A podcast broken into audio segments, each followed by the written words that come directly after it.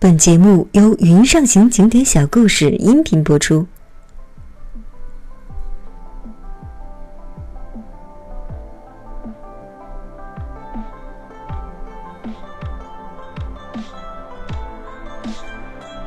在东经一百一十八度，北纬三十二度，坐落着一座南京的城市。在高速现代化发展进程中，它一直大踏步走在最前面。六朝古都的韵味。与现代化气息完美融合，构成了这个别有风味的城市。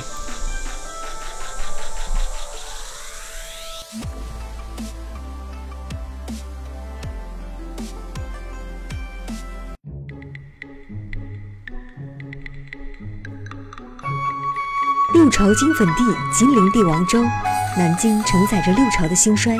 逛南京像逛古董铺子，到处都有些时代侵蚀的痕迹。你可以揣摩，可以凭吊，可以悠然遐想。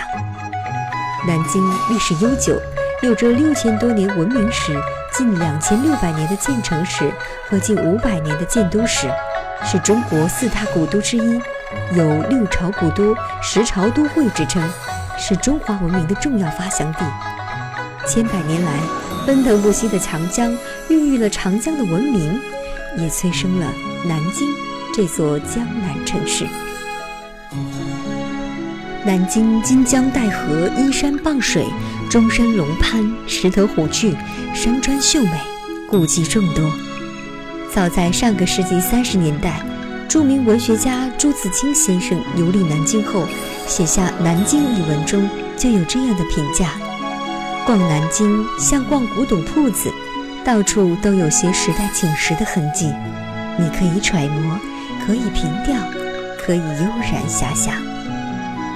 孙中山先生曾经这样评价过南京：南京为中国古都，在北京之前，其位置乃在伊美善之地区，其地有高山，有深水，有平原，此三种天工终于一处，在世界之大都市，诚难觅如此佳境也。历史上，南京既受益又离祸于其得天独厚的地理位置和气度不凡的风水佳境，过去曾多次遭受兵险之灾，但亦屡屡从瓦砾荒烟中重整繁华。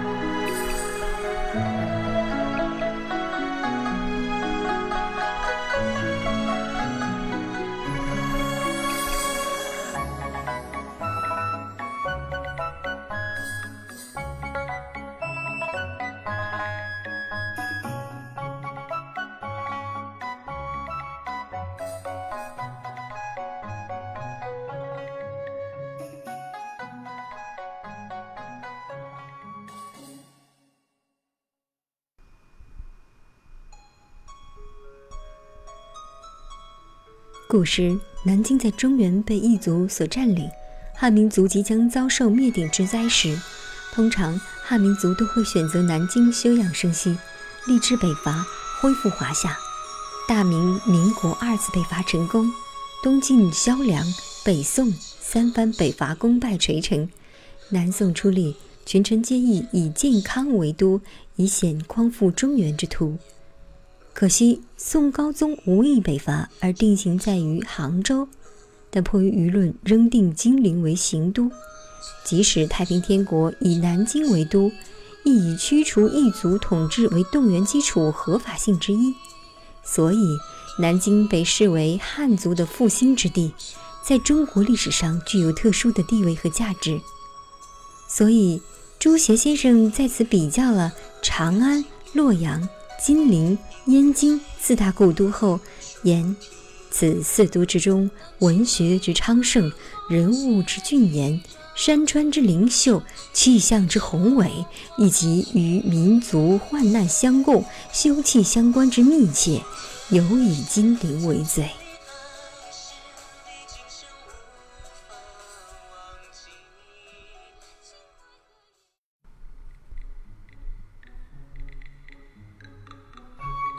南京作为天下文书所在，文化底蕴深厚，各大著名景点和美食不容错过。建议三月至五月或者九月到十月去南京旅游。春天的南京，梅花山梅花盛开，景致着迷；秋天，栖霞山上红叶如火，层林尽染，别有一番特色。衣冠文物胜于东南和都市大气之特色，有深厚的文化内涵，透露出几分儒雅之气、豪杰之风，斯文秀美，康朗从容。这是对于南京一条较为准确的评价。南京市旅游局为了方便游客旅游南京，与媒体合作推出十条南京的精品旅游路线，分别是六朝怀古游、大明盛迹游、郑和遗踪游、民国文化游、宗教文化游、秦淮风景游、科教修学游、滨江风貌游、温泉度假游和乡村美景游。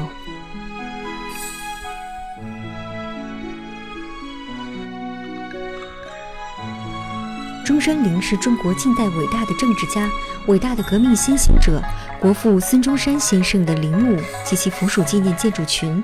中山陵坐北朝南，面积共八万余平方米。中山陵的主要建筑有牌坊、墓道、陵门、石阶、碑亭、祠堂和墓室等等，排列在一条中轴线上，体现了中国传统建筑的风格。中山陵依山而筑，坐北朝南。钢卷、岗峦前列，屏障后势，气势磅礴，雄伟壮观。伟大的革命先行者孙中山先生的灵柩于一九二九年六月一日奉安一次。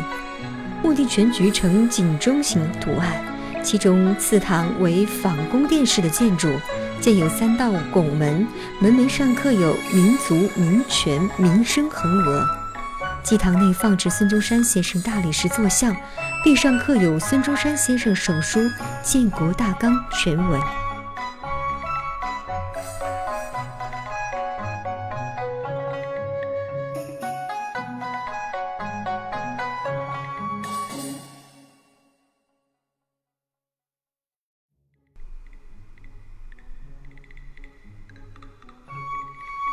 南京总督府迄今有六百多年的历史。明朝初年曾是归德侯府和汉王府，清朝为江宁织造署、江南总督署、两江总督署。清朝康熙、乾隆皇帝下江南时均以此为行宫。一八五三年三月，太平军占领南京，定都天津，洪秀全在此兴建了规模宏大的太平天国天朝宫殿。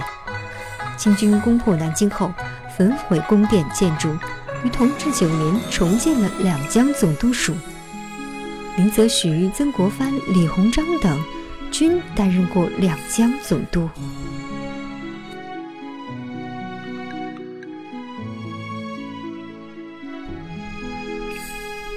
南京的饮食以京苏菜即金陵菜和清真菜著名。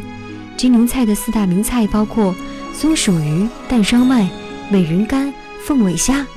南京十大特色的小吃也不容错过：皮薄汁鲜的小笼包，回味悠长的煮干丝，咸中带甜的牛肉锅贴，鲜汤麻辣的鸭血粉丝，温润如玉的如玉回炉干，永不老的什锦豆腐捞，咸甜软嫩的状元豆和五香蛋，皮白肉嫩肥而不腻，鲜香美味的盐水桂花鸭。肉嫩汁饱的特色蒸饺，还有糯而不粘的糕团小点等等等等。